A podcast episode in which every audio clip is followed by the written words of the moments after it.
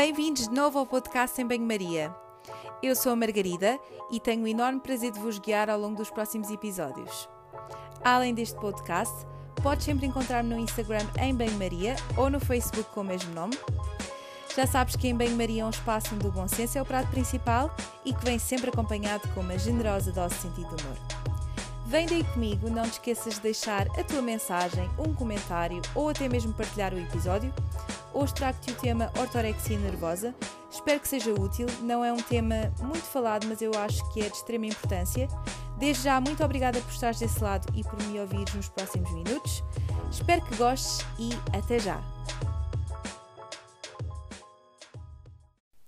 Alô a todos, bem-vindos de novo. Este é o segundo episódio do podcast Em Banho-Maria. Hoje trago-vos o tema ortorexia nervosa.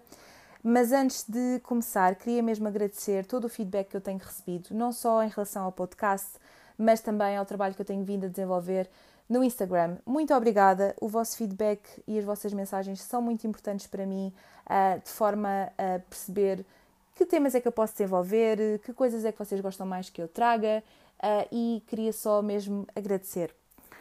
Hoje trago-vos então o tema ortorexia nervosa e antes de começar queria também salvaguardar e uh, reforçar a ideia de que isto é apenas informação, um, isto é apenas um cheirinho daquilo que a ortorexia nervosa na realidade é.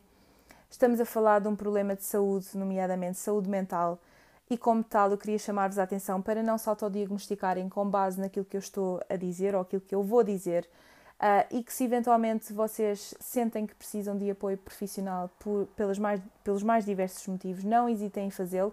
Eu acho que o primeiro passo é sempre assumirmos que temos algum problema e o segundo passo é procurar ajuda. E quando estamos a falar de saúde mental e saúde em geral, uh, existem profissionais de saúde que vos podem ajudar a resolver o vosso problema e a procurar uma solução para vocês. Portanto, queria mesmo só chamar a atenção uh, para isto. Ortorexia nervosa.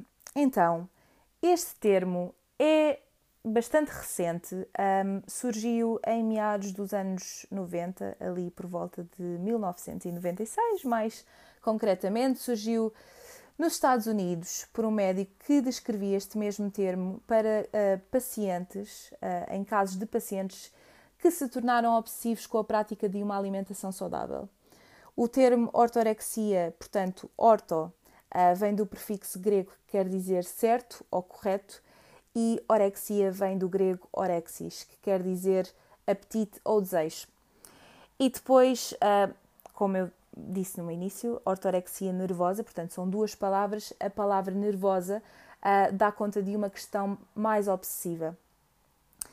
Embora já se fale um bocadinho desta doença do comportamento alimentar, que é de facto uma doença, um, ainda não existem critérios de diagnóstico um, estabelecidos, ainda existe alguma discussão, ainda, est ainda estão em processos de discussão uh, para algo que certamente será levado avante e espero que sim. Um, ao contrário das outras doenças do comportamento alimentar, em que nós sabemos que existe um diagnóstico pré-estabelecido, existem critérios e as coisas estão mais ou menos definidas. no caso da ortorexia nervosa, as coisas não são bem assim. No entanto, eu achei que era importante falar disto, até porque é algo que, numa globalidade, e tendo em conta os fatores que eu vou um, explicar, é algo que está um, em crescimento. Cada vez existem mais pessoas com uh, sintomas e com um quadro muito semelhante àquilo que se pode dizer que é uma ortorexia nervosa. No caso da ortorexia, existe um foco muito grande na qualidade e não na quantidade. Portanto, no caso da ortorexia nervosa, existe uma obsessão uh, por uma alimentação saudável, ou seja, aquilo que inicialmente pode ser a procura por uma vida mais saudável, prevenção de certas doenças, acaba por se tornar numa obsessão uh, e numa questão muito ansiosa e do ponto de vista psicopatológico. Como eu estava a dizer, na ortorexia existe um foco muito grande na qualidade e não na quantidade, ao contrário das outras doenças do comportamento alimentar, como é o caso da anorexia ou da bulimia. Uh, e embora isto possa resultar numa perda de peso, nem sempre isso é evidente e muitas das vezes um, na ortorexia nervosa os sintomas não são evidentes no corpo, não são sintomas físicos, o que torna por vezes difícil reconhecer os sinais e a presença desta mesma condição. E como eu tinha dito também, aquilo que inicialmente pode ser a procura por uma, por uma alimentação saudável acaba por se tornar um fator de grande ansiedade, de obsessão e que pode ainda levar a outros distúrbios do comportamento alimentar, como por exemplo a anorexia, quando, estivermos a, quando estamos a falar de casos mais extremos.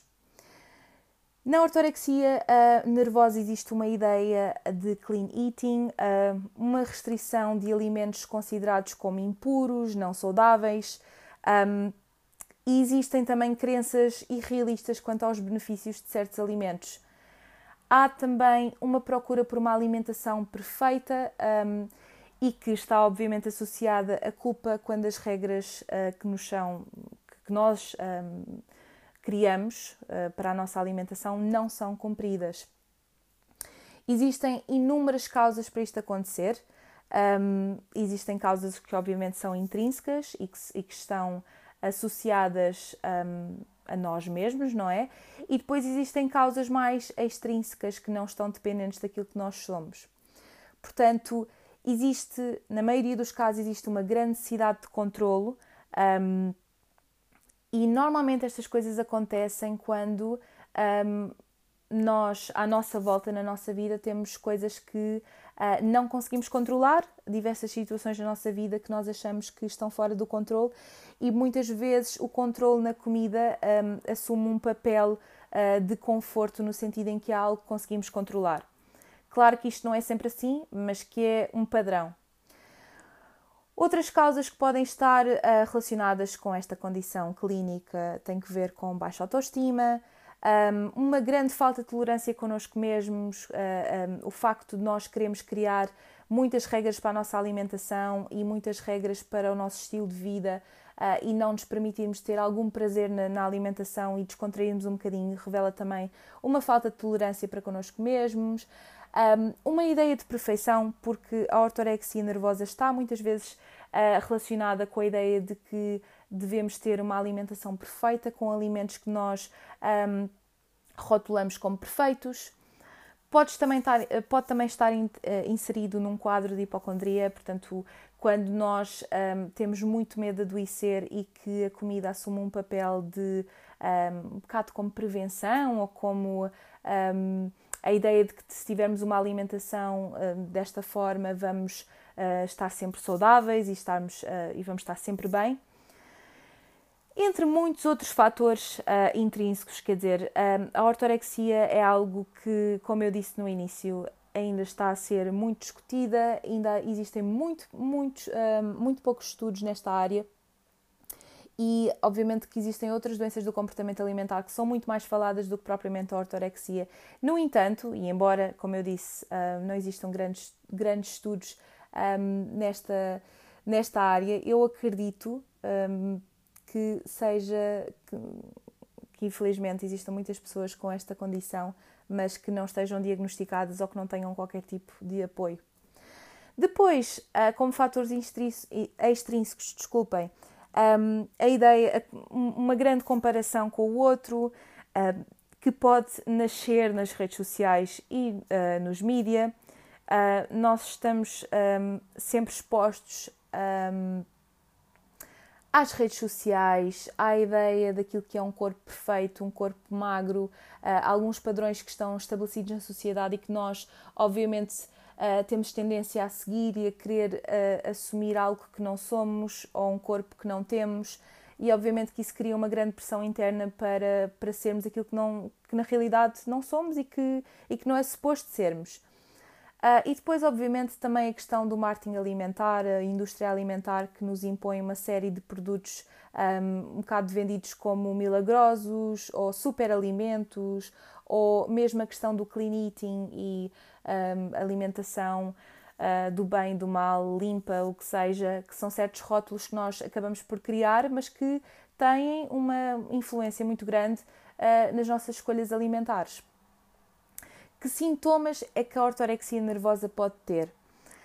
Um, é, como eu tinha dito também, nem sempre é muito fácil nós identificarmos isto, porque nem sempre existem sinais físicos, embora eles possam existir, nomeadamente cansaço, pode existir perda de peso, um, podem existir alterações ao nível bioquímico, nomeadamente anemias, um, entre, muita, muitas, entre muitos outros sintomas físicos, dependendo também do tipo de alimentação que é feito. Uh, mas, acima de tudo, do ponto de vista nutricional e alimentar propriamente dito, existe uma grande restrição de determinados grupos de, de grupos de alimentos, como por exemplo os hidratos, os hidratos de carbono. Um, existe uma grande uh, rotulagem de alimentos como bons ou maus. Um, Pode, podem existir situações em que evitamos comer algo cozinhado por outras pessoas porque não confiamos, ou uh, evitar eventos sociais que envolvam, envolvam refeições. Um, muitas pessoas despendem grande parte do seu tempo à volta do planeamento das refeições. Uh, existe uma ansiedade muito marcada, depressão, um medo muito grande de comer certos alimentos com a crença de que nos vai fazer mal.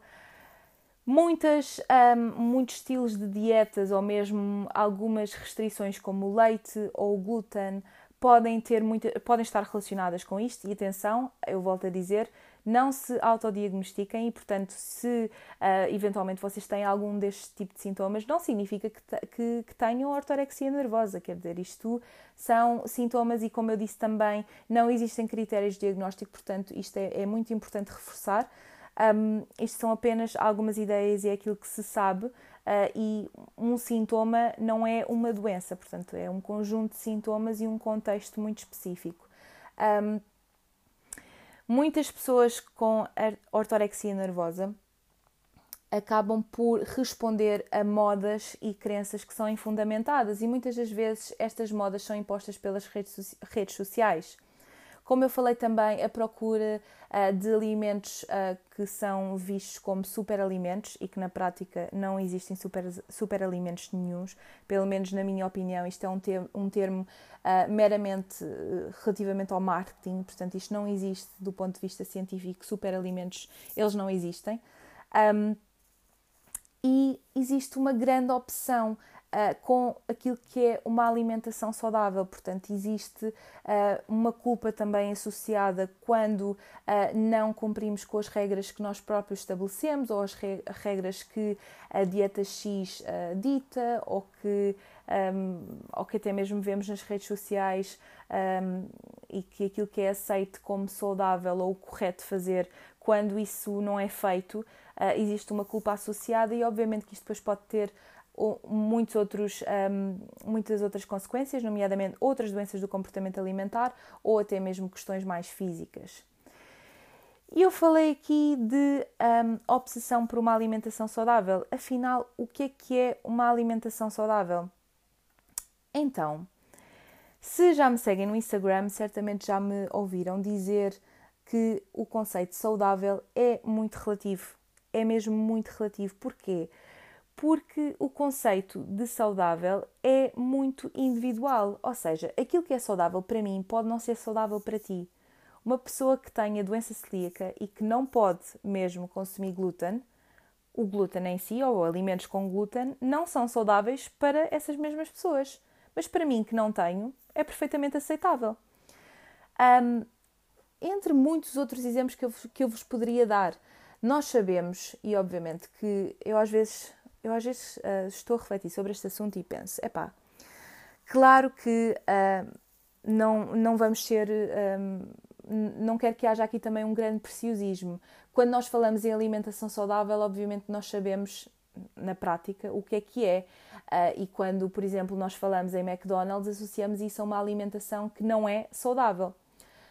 No entanto, e eu também tenho vindo a dizer isto, o facto de eu falar para um público que é muito diferente e que existem pessoas que têm determinadas crenças e outras pessoas que têm outras ideias, uh, eu não gosto de rotular a alimentação, a nutrição, os alimentos, porque acho que isso pode ter uma percepção errada para algumas pessoas. A alimentação saudável é de facto um tema muito subjetivo e que depende daquilo que, daquilo que tu és, das condições clínicas que tu tens ou que não tens, do teu estilo de vida, dos teus hábitos alimentares, dos teus gostos. Uh, e eu acho que é importante aqui distinguir o conceito saudável e o conceito nutritivo. Existem alimentos que são de facto bastante nutritivos e alimentos que são menos nutritivos. Mas até mesmo os alimentos menos nutritivos podem ser incluídos numa alimentação saudável. E o facto disto ser tão subjetivo pode se tornar complexo, nomeadamente quando já existe uma doença do comportamento alimentar em que há uma procura muito grande uh, de uma regra. O que é que é a alimentação saudável? O que é que é, o que é, que é uma alimentação não saudável? Para quê? Porque se, se existirem regras, então poderá existir um maior controle. E isto torna-se bastante complicado, e nestes casos acho que é super importante nós termos acompanhamento profissional, porque existem tantas crenças associadas à alimentação que essas crenças devem ser um, desmistificadas um, constantemente, e como tal é importante ter alguém que nos conheça, alguém que nos explique as coisas da forma que nós precisamos e que adeque o discurso uh, tendo em conta os nossos conhecimentos e aquilo que é a nossa percepção, e acho que isso é super importante. E depois passamos também para um conceito de moderação, que tem a ver com equilíbrio. E eu acho que o conceito de moderação está muito relacionado com o conceito de bom senso também, e que também é, obviamente, bastante subjetivo. Eu acho que comer com moderação é ter uma noção teórica daquilo que nos faz bem ou daquilo que nos faz mal, e mesmo aquilo que não nos faz tão bem ou que não é tão nutritivo, haver uma. Um, podermos uh, permitir-nos incluir esses alimentos que sabemos que um, consumidos com, em grande, portanto, com grande frequência não são tão adequados e não promovem uma alimentação tão saudável, mas que incluídos de forma pontual não têm qualquer tipo de impacto no, na nossa saúde. E eu acho que tem muito, uh, tem muito a ver com isso. Como eu tinha dito, uh, a ortorexia nervosa está muitas vezes relacionada uh, com as redes sociais, com a comparação que nós temos com as outras pessoas e isto é de enorme importância. Eu queria mesmo chamar-vos a atenção para isto e também à reflexão que nós somos todos diferentes e que aquilo que nós vemos nas redes sociais não é a vida real. Embora hum, muitos de nós, ou seja, nós acabamos por também mostrar um bocadinho daquilo que nós somos e é importante que sejamos nós próprios. Eu, eu sinto que quando falo no Instagram e mesmo no Banho-Maria, eu tento ser eu própria, tento mostrar aquilo que eu sou, tento mostrar a Margarida. Um, mas claro que há coisas da minha vida que eu também não partilho. E hum, muitas das vezes nós idealizamos a, a vida das outras pessoas, nomeadamente a alimentação de, de, das outras pessoas, e há aqui uma conexão que não faz sentido, no sentido em que nós achamos que aquela pessoa tem a vida perfeita, o corpo perfeito, e também partilham um estilo de alimentação e como tal há aqui uma relação em que nós pensamos, bem, se aquela pessoa tem o corpo perfeito e faz aquele tipo de alimentação, então eu também vou fazer. E muitas pessoas até que demonstram ter a vida dita perfeita, acabam por não ter e têm outro, têm outro tipo de uh, questões mentais ou psicológicas por resolver e que não são muitas vezes expostas numa rede social ou de forma pública. Como resolver a questão da ortorexia? Antes de mais, um, é importante reforçar que, embora seja uma doença do comportamento alimentar, ainda não existem critérios de diagnóstico e, como tal, um, há muitas pessoas que não são diagnosticadas, até porque o próprio conceito de diagnóstico é muito vago, não, existe, não existindo critérios, é muito complicado uh, haver este diagnóstico formal. Que na prática não pode existir não havendo critérios, mas obviamente que existe uma avaliação clínica, um julgamento clínico que nos permite dizer se aquela pessoa está a ter um comportamento um bocadinho mais patológico em relação à comida e que não se enquadra em nenhum outro, uh, portanto, nenhum, nenhuma outra doença do comportamento alimentar. Como resolver? Acho que isto é um bocadinho clichê, mas acabo por ter de reforçar isto, que é a procura de um profissional de saúde, porque um, estes casos nem sempre, nem sempre conseguimos identificar que temos um problema e aí pode constituir ainda um problema maior, o facto de nós não, não percebermos que há algo que nos está a criar alguma instabilidade ao, ponto, ao nível psicológico. Uh, e às vezes é preciso um profissional de saúde para nos avaliar, para nos chamar à razão, para nos ajudar um, a desenvolver uma solução uh, realista e que vá ao encontro daquilo que são as nossas expectativas e isto pode ser feito a partir de um nutricionista, mas o nutricionista sozinho também não faz muito, portanto, um psicólogo, um psiquiatra, um, isto pode começar através do vosso médico de família, que eventualmente vos pode referir para outro, outro especialista ou fazer uma, uma espécie de uma triagem uh, e eu acho que isto é super importante. Depois haver uma aceitação e uma aceitação não só do problema, mas também uma aceitação global daquilo que é a tua alimentação, daquilo que é o teu corpo. Acho que nós estamos sempre, constantemente, a tentar procurar ser algo que não somos, a comer algo que não gostamos e que quando existe algo que nós realmente temos prazer a fazer ou a comer, não nos permitimos. É quase como se fosse uma autossabotagem e procuramos alimentos que na teoria achamos que nos fazem melhor, mas que na prática não é algo que nós hum, gostemos ou algo gostemos. Isto existe, bem, outra vez, aqueles problemas de português, bem, enfim. um, ou um, algo que, que não é realista no, no, nosso dia a dia, algo que nós não gostamos de incluir na nossa alimentação e, e como tal, por que razão haveremos de o fazer? Claro que existem alimentos que nós sabemos que, por muito que não gostemos tanto, por exemplo, fruta e legumes, eu adoro, mas há pessoas que não gostam. Mas também há, tem de haver uma ideia teórica que são alimentos que uh, têm um valor nutricional riquíssimo e que são importantes na nossa alimentação. E que, por muito que não seja do nosso agrado, nós temos de os incluir, nem que mais não seja em menor quantidade, mas que é importante que, uh, que, que, os tenhamos na nossa alimentação. Um, mas incluir certos alimentos como superalimentos, uh, que são absolutamente desnecessários e que só vos fazem gastar dinheiro e que em nada uh, vos beneficiam, quer dizer, acho que não vale a pena. Como eu tinha dito, procurar ajuda é fundamental e, mais que isso, perceber que há coisas na vida que nós não controlamos e que muitas das vezes nós acabamos por procurar esse mesmo controle na comida. Isto é, uh, se as nossas relações uh, não estão bem, se o nosso trabalho não está bem, se as coisas à nossa volta parece que estão todas a cair e que nós não conseguimos ter controle sobre elas, há algo que nós podemos controlar, nomeadamente a comida. Mas também acho que é importante perceber que há muita coisa na vida que nós não controlamos e que querer controlar algo que é tão natural, tão intuitivo como a alimentação só nos causa sofrimento.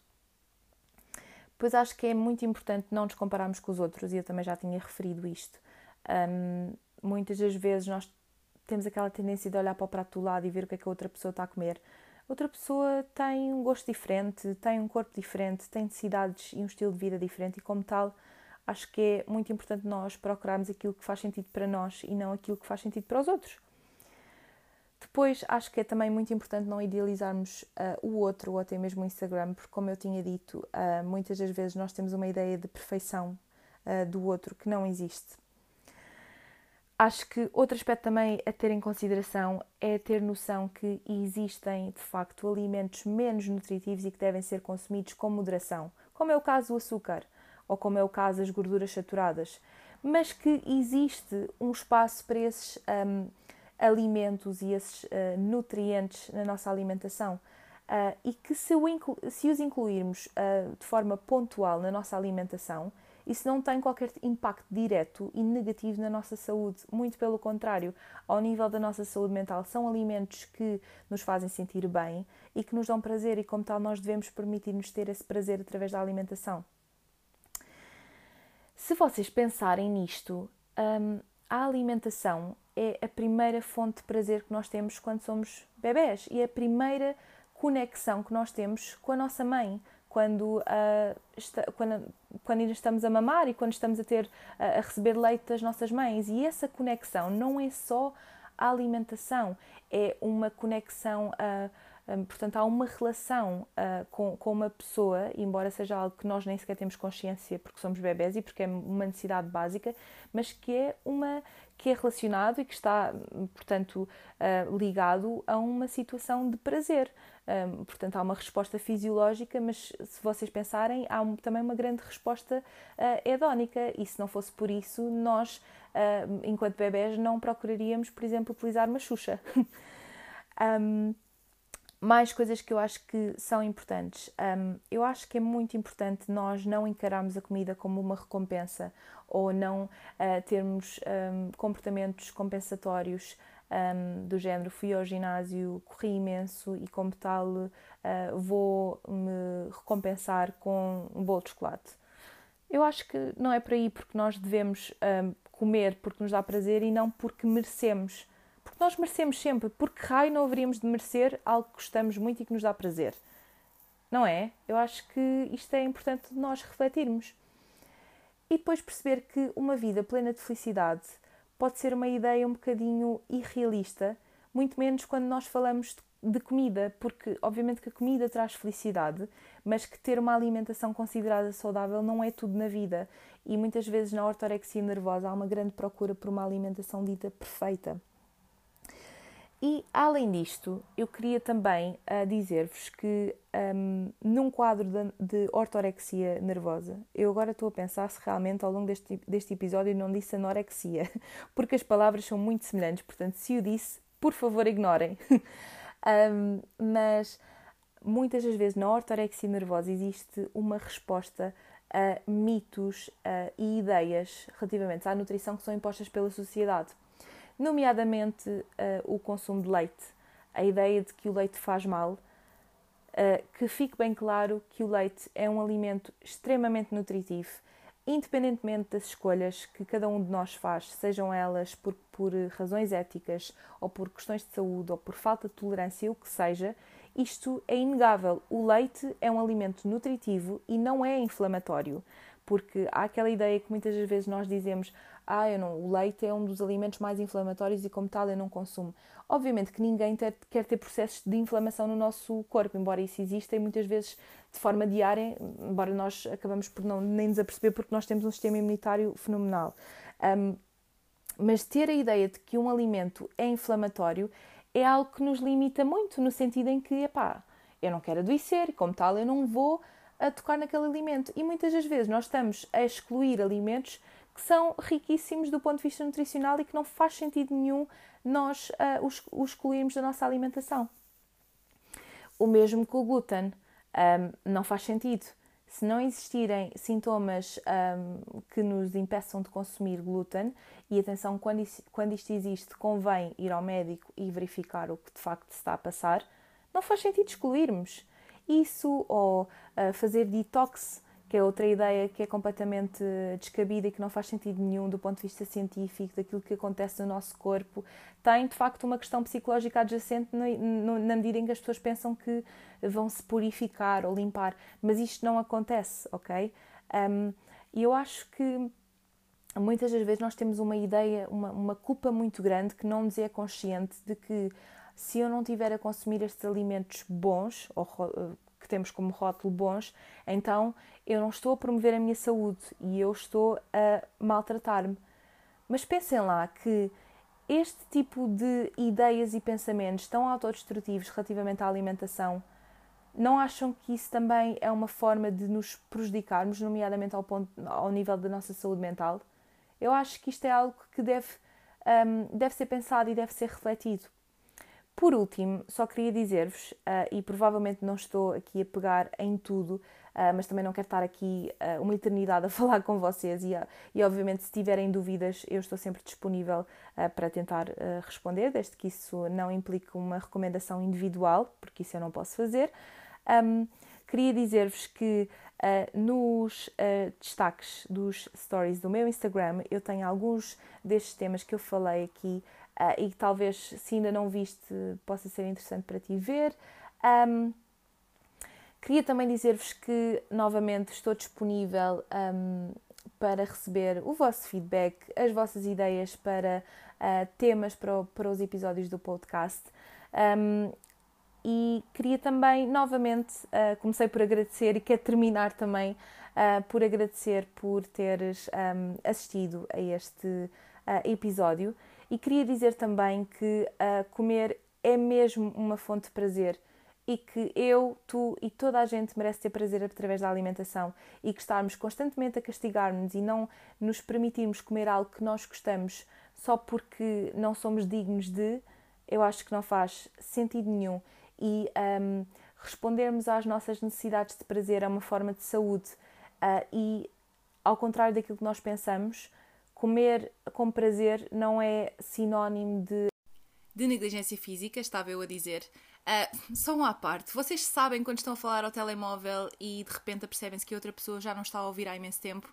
Foi exatamente o que me aconteceu agora. Estava eu a gravar o podcast um, e, e, de repente uh, percebi-me que isto já não estava a gravar e, portanto, estava aqui a falar e então uh, tive de voltar a gravar para adicionar aquilo que estava a dizer quando aquilo parou.